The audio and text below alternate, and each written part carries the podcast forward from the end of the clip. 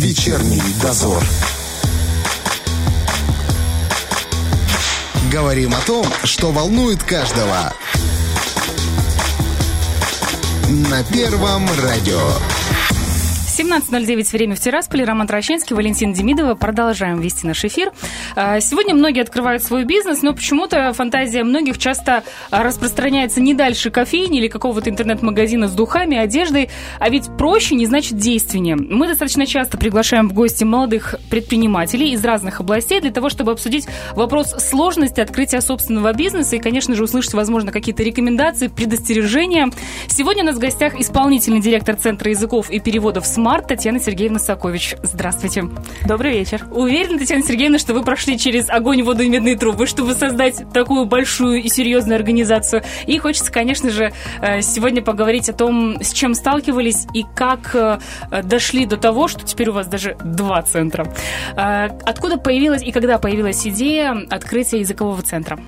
Вы знаете, идея появилась достаточно интересным образом. То есть люди, которые э, в 2016 году объединили э, свои усилия, которые понимали, что у них есть определенный набор компетенций, э, и понимали, что им с этими компетенциями нужно что-то делать. И появилась идея, да, да, нужно с этим что-то делать, и решили открыть дело, которое смогут реализовать все члены вот этого маленького коллектива. То есть среди них были люди, которые знали там на, двоих, на двоих порядка пяти языков в сфере переводов, преподавания образования, были люди, которые готовы были взять на себя какую-то административную, операционную деятельность и подумали, почему бы э, это дело не пустить в то русло, которое сейчас эм, является действительно актуальным. То есть вы знаете, что уже в течение многих лет существует тенденция эм, уверенного владения иностранным языком, то есть без э, иностранного языка как минимум одного вы не можете называться специалистом, и вы не востребованы в любой области. В Везде у тебя требуется да, знание да. английского хоть на таком-то таком-то уровне. Да, да, то есть в зависимости от того, куда вы идете, уже э, различный уровень, который необходим. Однако каждому необходим хотя бы какой-то. И вот решили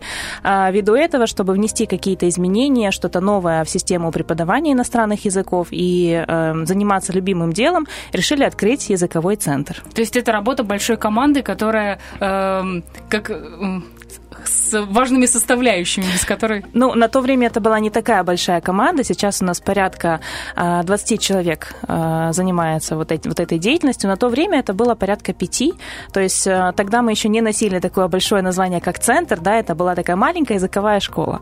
Постепенно, постепенно развивались, развивали свой коллектив, развивали программы и превратились в то, во что превратились. Когда начинали, думали о том, что это будет э, серьезная большая организация, где 7 языков, городов, два центра в двух городах. Вы думали о том, что вы дойдете до этого уровня? А, ну, конечно, количество потенциальных центров мы не подсчитывали, но э, команда действительно амбициозная, поэтому я думаю, что у каждого были какие-то маленькие плат, э, планы по захвату большого мира. Я надеюсь, что на этом не останавливаетесь. А, конечно, мы даже не собираемся. Сейчас э, думаем, как, скажем так, насытить работу центра в Бендерах, и уже после этого будем думать, что делать дальше, где нас еще нет. О, отлично. Мы об этом обязательно поговорим. Но вот знаете, когда открывает свой бизнес, э, я вот уже сказала, что куда проще вроде как взять готовую идею, например, с той же кофейни, с тем же интернет-магазином, который, скорее всего, точно будет работать. А здесь э, еще и образовательная сфера. Э, это очень сложно. С чем вы сталкивались? Как на это пошли? Ведь не только там аренда, не только э, найм людей, это же действительно образовательные услуги, которые требуют лицензии и прочее. Как вообще вот с этим справились, с этой огромной горой? Ну, вы знаете, защиту кофеин тоже хочу сказать, что каждый занимает ту нишу, с которой он готов работать, да, вы понимаете, где не хватает конкретно вас, чем вы можете заниматься, где вы будете полезны, и, конечно, если мы говорим про бизнес, то это, конечно, его рентабельность и какой-то заработок, да, то есть mm-hmm. бизнес должен приносить доход. А, как минимум э, доход доход, хорошо бы, чтобы прибыль, да. А, то есть вы просчитываете ваши риски, ваши какие-то плюсы, ваши личные плюсы вашей команды и думаете, чем бы вам заняться, куда бы вам пойти. А, что касается сферы образовательной, то здесь нужно понимать, что это влечет за собой определенные обязательства перед э, коллективом, перед вашими клиентами. Потому что, как вы сказали, это обязательная лицензия, как минимум. Mm-hmm. Да? То есть в нашей э, стране, чтобы заниматься э, образовательными услугами, нужно иметь лицензию или аккредитацию. Аккредитацию, понятно, что могут получить только... Нет, конечно, могут, наверное, получить все, но это действительно очень сложный, серьезный вопрос. То есть у нас аккредитованные организации государственного уровня, то есть университеты, школы и так далее. Частные организации чаще всего получают лицензию. Лицензия получается от профильного министерства, в нашем случае это Министерство просвещения. А, процедура прописана в нескольких постановлениях, есть приказы эм, и несколько изменений к ним, которые вот последние несколько лет требуют прохождения некоторых других инстанций, в том числе соответствия санитарно-эпидемиологическим нормам, mm, пожарных. да? Да, да. То есть для того, чтобы дойти до получения лицензии, нужно пройти еще ряд инстанций разрешительного характера. И как вы можете оценить, насколько это сложно, легко, возможно ли? А, ну, если мы это сделали, то, конечно, возможно. Это действительно не так страшно, как оно кажется. Просто нужно понимать, что если ты а, взялся уже делать что-то, делай это хорошо, качественно, и будь готов к тому, что это не работает по щелчку пальцев. То есть нужно приложить усилия не только а, амбициозные, то есть я могу и буду. Есть еще так называемая бюрократия, которая влечет за собой заполнение различных документов, получение разрешений, лицензий и так далее. Потому что иногда разговариваешь с людьми, а они так громко громко жалуются, что кажется, что это невозможно просто. Невозможно пройти через все инстанции и получить эти разрешения. Но вот видите, сколько людей, столько и мнений, действительно. Ну, вы знаете, что есть люди, которые, наверное, посчитали, что они могут и хотят, но не были готовы к тому, что их ждет. Э, вот вы, когда начинаете свое дело, вы должны понимать, что э, все, к чему вы готовились, все, что вы изучали, можно спокойно умножать на два. То есть то, что у вас будет хорошего, с чем вы столкнетесь, да, какие-то положительные знакомства, э, клиенты, запросы, там, идеи, это можно умножать на 2. Ну и то, что будет э, затрачено с, вас, с вашей стороны, то есть время, э, денежные ресурсы, это все, конечно, тоже спокойно умножаем на 2. Даже не сомневайтесь, да? Без проблем, да. Можно и на 3. Э, с какими сложностями столкнулись, особенно в самом начале? А, самое сложное, наверное, вот еще порядка шести лет назад, когда открывались, это было понимание всей структуры того, как это работает. Кстати, а. никто из команды не, не работал раньше в таких центрах или не создавал такие центры? Нет, нет, нет. Мы создавали э, общество с ограниченной ответственностью впервые, то есть мы прошли все стадии регистрации юридического лица, это определение системы налогообложения, где есть тоже определенные нюансы, требования, порядок сдачи отчетности и так далее. А также есть такая вещь, как регистрация товарного знака. То есть если вы планируете работать на перспективу, о чем думали мои коллеги в то время, а, можно пройти такую регистрацию, то есть защитить свои права и защитить свое имя а, так, чтобы оно не использовалось в каких-то параллельных названиях, чтобы не было вот этой конкурентной путаницы. Mm-hmm, mm-hmm. Да, так часто бывает. Да, далее, конечно, вы должны понимать, чем конкретно вы занимаетесь, прописать это все дело в уставе и уже следовать по уставу, нужно ли еще какие-то дополнительные документы, прописать внутренние, внутренние номенклатуры Э, нормативные акты и так далее. То есть лицензия в первую очередь, если вы занимаетесь переводческой деятельностью, как у нас, то здесь нужно думать о квалификации переводчиков, которые у нас получают э, свидетельство о разрешении на ведение деятельности. То есть там тоже есть определенные нюансы. В принципе, я думаю, как в любой серьезной в деятельности. Сфере, да. Да, да. И что у вас вызвало наибольшее такое вот э, затруднение какие? Из этого Знаете, сейчас по истечении шести лет достаточно сложно сказать, потому что остались в памяти, наверное, только хорошие моменты, когда вот получилось, угу. сделали, выдохнули, идем дальше. Угу. Вот только с, с практической точки зрения могу перечислить вам, то есть вот то, что было. Сложностей. Они, вот вообще, видите, они вообще заканчиваются или нет? Нет, сложности не заканчиваются, но, видите, по истечении шести лет я о них не помню, то есть я помню только хорошее. Поэтому это тоже, наверное, какой-то стимул, что со сложностями нужно справляться справляться, их нужно решать, не нужно опускать руки. Ищите, узнавайте, стучите, и вам откроют. А как-то пытались вот оценить рынок, насколько он готов, насколько это будет востребовано? Это делается обязательно. То есть э, идет оценка эм, конкурентной среды и идет оценка потребностей э, общества. Угу. То есть, если это не нужно, то зачем это делать? То есть, если вы понимаете, что у вас в районе вокруг вашего дома уже 5 кофеин, может быть, не стоит открывать кофеины, может быть, стоит открыть булочную, чтобы люди, которые пьют кофе, могли закусить пирожком. Конечно.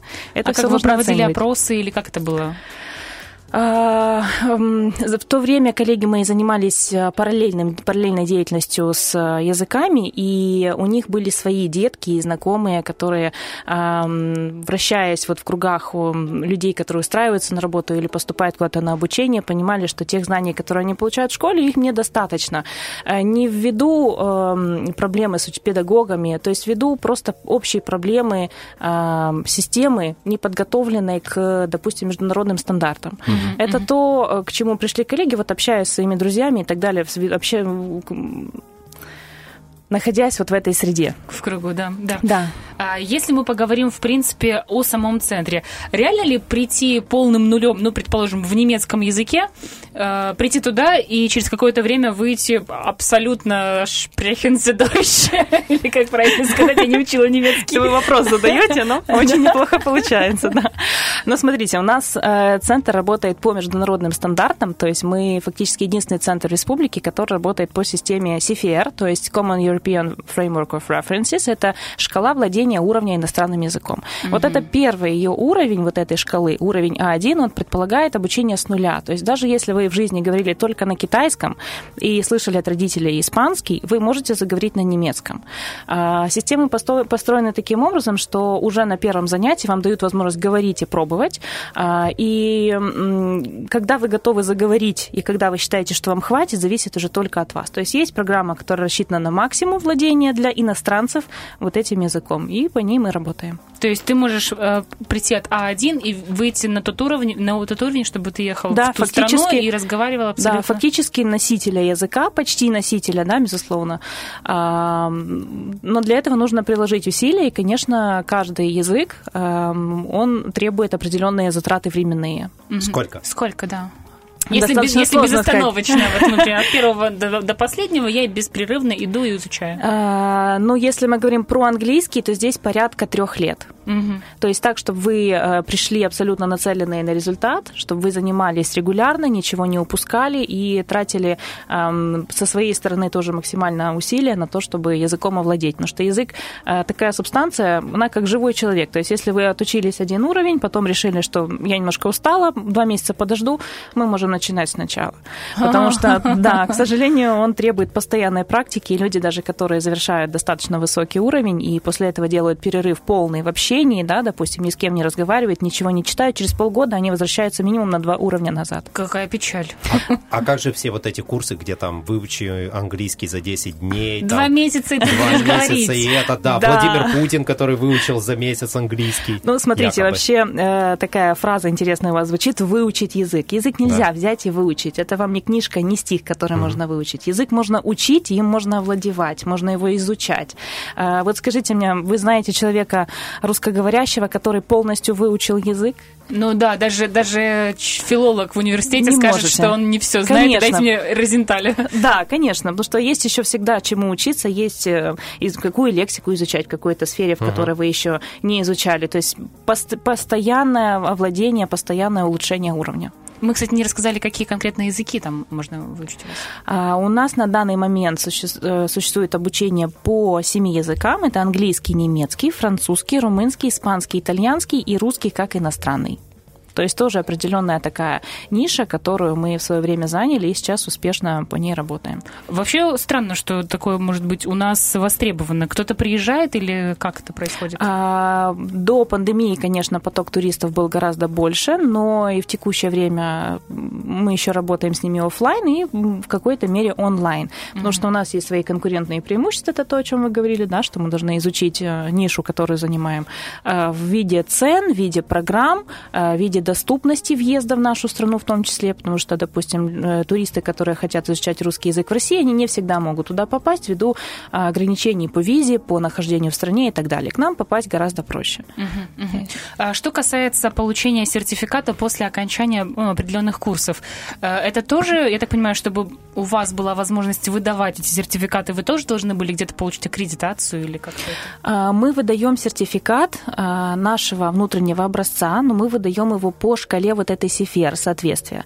Это мы можем сделать ввиду того, что мы получили лицензию. Конечно, если вы подумаете, то, в принципе, любой репетитор, да, кухонный mm-hmm. педагог, он может выдать какой-то диплом, напечатать его на принтере и показать, что человек прошел курсы, да, он там выучил какие-то языки. Но мы единственное даем сравнение с вот этой европейской шкалой. Mm-hmm. Конечно, этот сертификат нельзя считать дипломом об образовании. Это само собой, потому что мы не аккредитованы. Но это предоставляет собой документ, который подтверждает ваш уровень. У нас конкретно в нашем центре есть несколько примеров, которые э, подтверждают то, что у нас сертификат можно считать официальным документом. Допустим, люди поступали в Германию на обучение mm-hmm. или ехали в Россию, они предоставляли документ, владея, владея уровнем таким-то, их принимали на обучение на следующий уровень. Здорово. А, угу, угу, понятно. А, что касается преподавателей в смарте, семь языков и маленькое Приднестровье – и я знаю, что в университете преподают французский, немецкий, английский, но у вас еще э, расширение. Во-первых, откуда у вас люди и хватает ли у вас преподавателей, имеется в виду? Ну, вы знаете, хороших специалистов никогда много не бывает в любой это сфере, правда. опять-таки, да? да. А, поэтому в нашей сфере это, конечно, тоже стоит поискать хороших специалистов, да, потому что специалисты есть, но достаточного ли они уровня, это большой вопрос. А, специалисты у нас э, местного разлива, есть соседних республик с э, государств, да, с э, Молдовы, с Украины, а, это прежде всего люди с высшим педагогическим профессиональным образованием. То есть мало владеть просто языком, нужно уметь еще его преподавать. То есть это определенная специфика также работы. Вы как-то при э, приеме на работу, вы их тестируете, тестируете, понимаете, насколько вот уровень э, преподавателя, какого должен быть уровня, чтобы э, сметь передать знания но вы, когда начинаете свое дело, создаете свой бизнес, вы сразу должны понимать, какие основные критерии э, набора ваших сотрудников. Да? То есть мы для себя поставили определенный а, минимум, которым должен человек соответствовать. На первом этапе это, конечно, просто резюме, э, которое человек присылает, описывая все свои места работы, э, повышение квалификации, дополнительные какие-то умения и навыки. И после этого мы уже понимаем, стоит нам с ним общаться или не стоит. И, конечно, обязательный пункт эм, интервью нашего – это общение на языке. Угу. Если мы сами не владеем этим языком, мы приглашаем уже действующего педагога, который может оценить э, языковые возможности потенциального члена нашего коллектива и, конечно, педагогические какие-то возможности. Кстати, какой язык наиболее востребованный у вас в школе? Ну, сейчас у нас, наверное, лидера три. Это английский, румынский и э, немецкий. Немецкий. А вот да. что касается испанского и а, ну, это действительно большая редкость, потому что у каждого языка есть свои приверженцы, да, кому-то нужно для получения визы, кому-то нужно для учебы, кому-то нужно для путешествий, кому-то для работы и так далее. Вот языки, которые у нас а, не настолько популярны, они, наверное, не популярны ввиду невостребованности от наших людей. То есть, если наши люди путешествуют в англоговорящие страны, им не нужен французский. Если они хотят поехать конкретно во Францию или они едут работать во Францию, им нужен конкретно французский но это действительно редкость. Что касается испанского и итальянского, Здесь тоже, наверное, наверное, в этом тоже проблема, что mm нет востребованности от людей, они ни туда не едут, им это не нужно, не поступают учиться. Наши куда едут? В основном, да, Англия, Америка, Канада, э, Португалия, куда еще? Чехия, да, сейчас тенденция у нас. Да и просто, просто съездить и заказать чашку кофе тоже хочется не one cup. Ну, one cup, please, да. да. Что-то, пожалуйста, чуть-чуть по, по, по расширению. И то one cup, please, я Это уже знать, очень много, да. Да, только после того, как я пошла в центр. Э, так вот, что касается вашей программы обучения, э, вы ее составляли сами, вы ее где-то закупили. Как э, вы понимаете, что э, там, человек соответствует этому уровню знаний, который, сертификат которого вы даете? Программа? А, мы работаем по программам иностранных издательств. То есть, если мы говорим про английский язык, это основные два издательства, это Кембридж и Оксфорд. Я думаю, что у всех, в принципе, эти названия на слуху. Они разрабатывают программы для разных возрастов. А, основной их принцип – это соблюдение обучения всем пяти аспектам, то есть чтение, говорение, лексика, письмо, грамматика, и это все подается под соусом коммуникативной части. Да? И, конечно, все учебные пособия составлены так, что там нету ничего на русском языке, потому что пособия составлены предоставлены теми, кто на русском просто не говорит. То есть, это очень сложно. Да. Но очень это печально, это, больно. Нет, нет, не вы не... Но это работает, понимаете? Это агрессивный э, метод обучения, погружения в языковую среду. То есть вы, когда попадаете куда-то, куда вы хотите поехать, там никто не понимает, о чем вы говорите. Вам рано или поздно придется это делать. Вот таким образом построены пособия. Конечно, для того, чтобы приступить а, к работе по этим пособиям, а, наши педагоги, наши специалисты методической части, они прорабатывают вот эти возможности, которые есть на текущий момент, и подбирают программу, которая будет наиболее актуальна нашему региону, нашим возрастным категориям. Но это все работа по международным э, издательствам. То есть полное соответствие есть, можно не сомневаться. Да, да. То есть на каждом пособии, безусловно, есть э, знак качества от э, издательства. Часто и... говорят, что нельзя выучить язык, если вы не общаетесь с носителями. Как, э, насколько это правда, и как э, у вас обстоят дела? Пробуете ли вы подтягивать людей оттуда с Европы, например, тоже? Ну, конечно, понимаете, когда был больше поток э, туристов к нам, которые вот в том числе хотели изучать русский язык, э, было немножко проще, потому что мы приглашали этих людей как гостей к нам на занятия а, и давали возможность нашим студентам пообщаться. Сейчас с этим немножко сложнее ввиду того, что коронавирус нам все испортил в нашей жизни, да? да? Мы стараемся, а, если появляется возможность, с нами связываются, то есть мы уже mm-hmm. достаточно известны стали а, вот в этой среде, и с нами связываются туристы, которые хотят приехать во второй или в третий раз к нам сюда и предупреждают, что они будут и хотели бы пообщаться. А в том числе, если у них есть специальное подходящее к нам, нам образование, мы приглашаем их поработать в нашем разговорном клубе. Круто. То есть это как раз для тех, кто уже достиг уровня, который ему нужен был, ему достаточно, но я не хочу, чтобы уровень падал, мне нужно с кем-то общаться. То есть есть возможность пообщаться с носителем. Вы знаете, насчет вот этой вот этого высказывания, что без носителя не получится, я, наверное, наверное, не согласна. Носитель помогает а, язык как бы огранить, да, то есть придать ему какие-то более а, современные направления, да, какие-то более разговорные uh-huh, аспекты. Uh-huh. Но выучить язык, э, учить язык, да, сама себя поправляю, учить язык можно и не с носителем, но с человеком, который владеет а, основными моментами, который сам говорит и который общается с носителями, возможно, так. Друзья, мы сегодня общаемся с исполнительным директором языкового центра СМА Smart э, Татьяна Сергеевна Сакович. Мы продолжим буквально через пару минут. Э, впереди еще обсудим, как открывался второй э, центр уже в Бендерах, какими силами и насколько это было сложно. Не переключайтесь. Вечерний дозор. 17.34. Друзья, у нас в гостях сегодня исполнительный директор Центра языков и переводов SMART Татьяна Сергеевна Сакович. Мы говорим сегодня о центре как о бизнесе. Ну, в том числе, конечно же, затрагиваем работу самого центра. Открытие второго в Бендерах это э, вообще ведь на самом деле открытие второй части, да, скажем, второго магазина, второго центра, это ведь э, очень большие денежные, временные и затраты си- силы своей. Насколько как вы решились и как у вас получилось? Спустя, кстати, сколько лет? А, ну, вы знаете, про филиал, то есть дополнительный филиал. объект деятельности, мы думали порядка двух лет. А, но были сомнения ввиду того, нужно ли это, потому что город, конечно, отличается от Тирасполя, да, а, не ввиду каких-то своих достопримечательностей, даже какой-то менталитет людей, сами понимаете. Это чем, правда, да. Да, разный город, разный вообще склад ума у людей. Насколько это нужно и насколько мы к этому готовы. То есть, если открываете магазин, нужно, допустим, одного продавца и привести тот же товар, который лежит у тебя в главном офисе, да, снять в аренду помещение и все. Угу. А у нас немножко другая система, то есть нам нужно найти не то, что продавца, нам нужно найти специалистов, причем несколько, на все те языки, которые у нас есть в Тирасполе.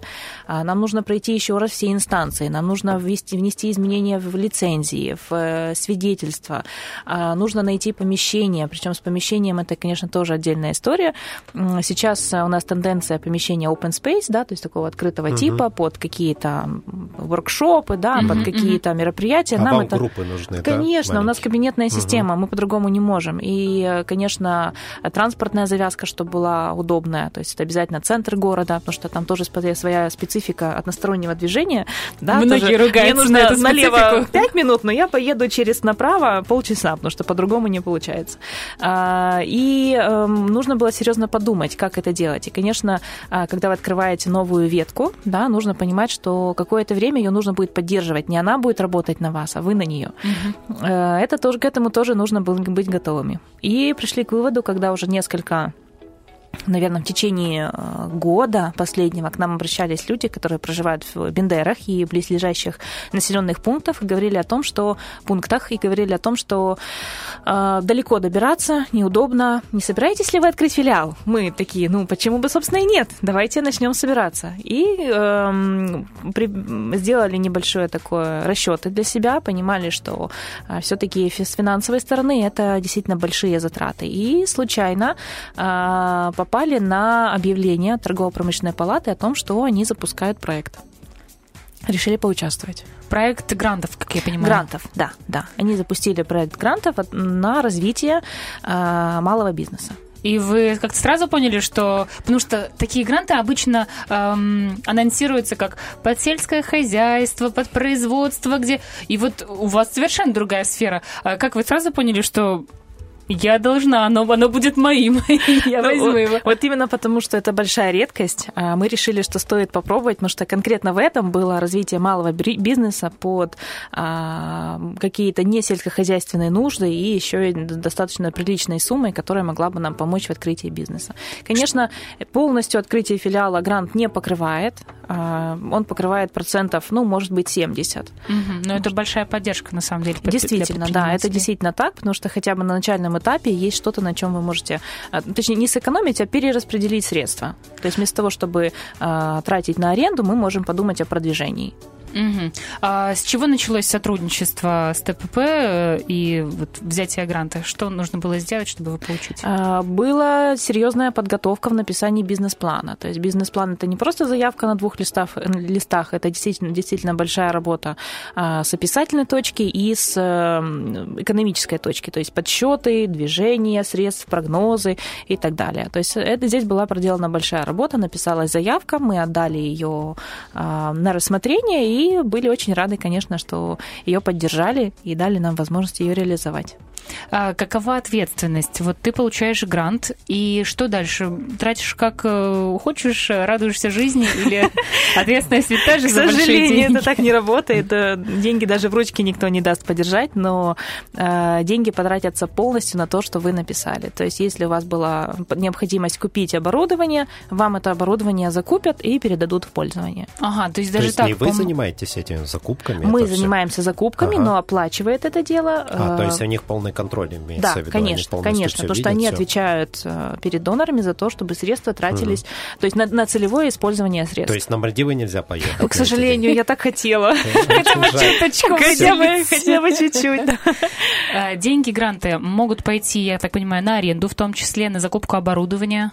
Эм, на оплату э, зарплат, э, на закупку техники, э, на рекламу. Даже так, да? Да. Ну, вы сами понимаете, что в настоящее время без рекламы никуда, и самая громкая реклама – это радио, и еще реклама в социальных сетях. Да, это всегда работает. А это все, конечно, влечет за собой опять-таки большие финансовые вложения. А эти вложения они тоже отслеживают? То есть Обязательно. ТПП? То есть каждая там, ну я, к примеру, представляю, да, там а, реклама в интернете, это же там платится торговой площадке, ну, например, там в э, Инстаграме, вы же переводите, делаете туда перевод, там запускаете таргетинг там или еще что-то. То есть и поэтому по всему вы отчитываетесь. Обязательно. То есть э, есть человек, который оплачивает вам эти услуги, угу. и с которого можно а, получить подтверждающие угу. документы, то есть угу. какие-то принтскрины, накладные, счета и так далее. Все. То есть вы не можете просто сказать, дайте мне денежку, я положу себе на счет и оплачу, потому что угу. на все должно быть подтверждение, которое будет действительно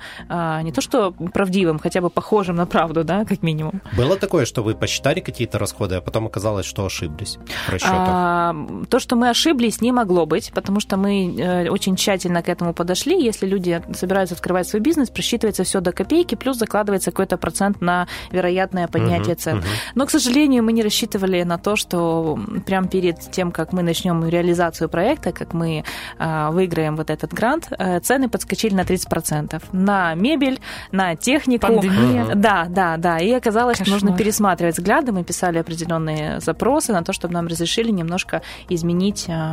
Распределение да, средств. Да, ага. да. Нормально к этому отнеслись, все в порядке? Да, да вы знаете, достаточно адекватно, хорошие люди работают в торгово-промышленной палате у нас. Вообще, а... кстати, как вы оцениваете взаимосотрудничество вот, э, с торгово-промышленной палатой? Э, знаете, легкость решения проблем и взаимодействия вот, от 1 до 10? А, я бы оценила это на 8. А, Причем 8 это действительно хорошая оценка, потому что вы должны понимать, что помимо того, что работают две организации друг с другом, работают mm-hmm. еще люди, у которых да. свои планы, у которых а, помимо меня, вот такой, который хочет сегодня конкретно mm-hmm. вот эти стулья и не минутой позже, у него еще, а, у этого специалиста есть, допустим, еще таких 25 человек, которые стоят в очереди за своими стульями. Да? То есть это все тоже нужно учитывать, но в принципе это было действительно быстро, это было лояльно и чувствовалась помощь, поддержка. То есть если не было возможности закупить купить товар, где мы хотели, мы обращались, они нам советовали, где это можно сделать. Вы знаете, да вот мы там узнали, вот здесь можно сделать быстро и, допустим, недорого.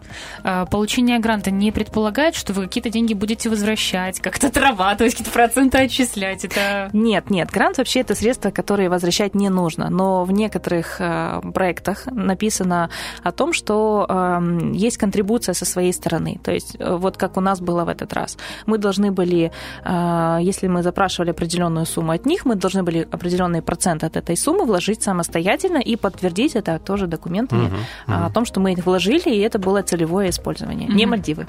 Я понял. И эти как? Это потом вы тоже подтверждаете, что вы эти деньги потратили свои да, собственные? Да, конечно. То есть нельзя там типа их фиктивно вложить, а Ни потом в коем снять случае. обратно? Ни в коем случае. Ага. Но для нас это было несложно, потому что мы э, потратили ну, больше, это, чем да, было нужно, потому что мы хотели сделать красиво, качественно, удобно и старались для наших клиентов, для наших коллег, которые там будут работать. Поэтому э, меньше не получится ни в коем случае. Угу. Это вот из категории того, что я говорила, умножаем на 2, здесь получилось чуть-чуть больше.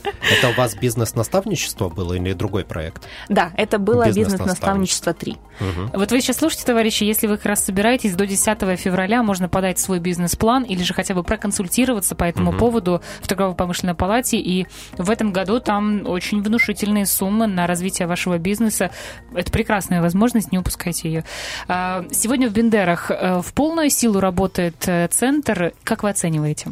Ну, я думаю, что из 10 он работает на шестерочку, а, учитывая, что он работает порядка мы открыли 7 июля. Давайте а, вместе вот посчитаем. Сейчас. Да, угу. да. То есть, ну, даже полгода, полгода, да, получается, он работает? Да, да, полгода. А, и с июля по сентябрь фактически деятельность э, педагогическая, преподавательская не велась. Были только переводы, потому что, сами понимаете, запускать а, курсы летом не очень хорошая идея, но были рамки а, гранта, были рамки проекта, где были записаны определенные сроки. Угу, мы угу. ничего не могли сделать, но, в принципе, потихоньку мы его запускаем, набираются новые клиенты, реклама, то есть не все еще нас знают.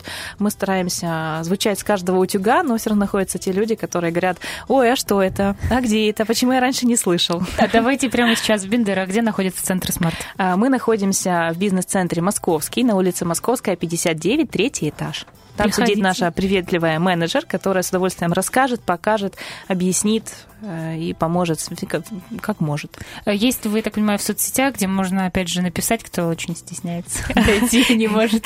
Да, нам можно написать во всех социальных сетях, Центр Smart. Можно написать нам в мессенджеры, Telegram, WhatsApp, чем пользуетесь. Могу назвать номер телефона, если удобно. 779-508-91. Очень похож на наш городской номер, поэтому, пожалуйста, сейчас я понимаю, что тенденция больше писать, чем говорить, поэтому пишите, звоните, интересуйтесь, мы всегда рады, мы открыты к вашим вопросам. А, и еще момент уже под конец, скажем так, а, что бы вы сказали человеку? А давайте сначала так, чтобы вы порекомендовали какие-то прикладные моменты, да, э, как действовать, как не совершить ошибку при открытии своего бизнеса. Вот, может быть, знаете, на своих каких-то ошибках или Знаете, вы своим вопросом меня просто поставили в тупик, потому что как не совершить ошибку? Да никак. А ошибки все равно будут. Э, есть только надежда, что чем больше вы готовитесь, чем больше вы работаете, ошибки будут маленькие и незначительные, их можно исправить. То есть, если никто не умер, то все хорошо. А, бывалый э, предприниматель. Если никто не умер, все хорошо, да? Да, то есть ошибки будут маленькие, но это небольшие отступления. Самая главная ошибка будет, если вы неправильно выберете бизнес. Вот это самая большая ошибка. То есть, если вы начнете заниматься тем, чем вы не хотите, не можете или не умеете. Все остальное можно научиться, почитать, почитать, узнать, спросить и сделать. То есть желание и любить э, это направление – это база? Да, да, да. И э, найти, наверное, таких же людей, которые будут также гореть э, делом, как горите вы. Да, потому что я знаю, э, точнее, слышала очень много, когда говорят, если ты пытаешься сам, очень долго развиваясь, э, то ты очень быстро сгораешь, и у тебя... Да, потому что мы, знаете, не очень похожи на этих индийских богов, у которых несколько рук, несколько голов, это невозможно. Поэтому, да, действительно, вот тем, кто открывается, желаю а, правильно найти свое место и найти людей, которые будут опорой, помощью и вот будут идти в том же направлении. Спасибо вам огромное. Вам от души желаем, конечно же, развиваться, расти, больше языков, больше людей, кто к вам приходил и э, изучал, действительно получал великолепные результаты. Спасибо большое. Мы стараемся для вас. Спасибо. Друзья, у нас в гостях была исполнительный директор Центра языков и переводов «Смарт» Татьяна Сергеевна Сакович. Э, приходите, изучайте языки, возможно, не для уезда, а для того, чтобы чувствовать себя человеком, который знает не только русский, но и английский, итальянский, французский и так далее. Вечерний дозор.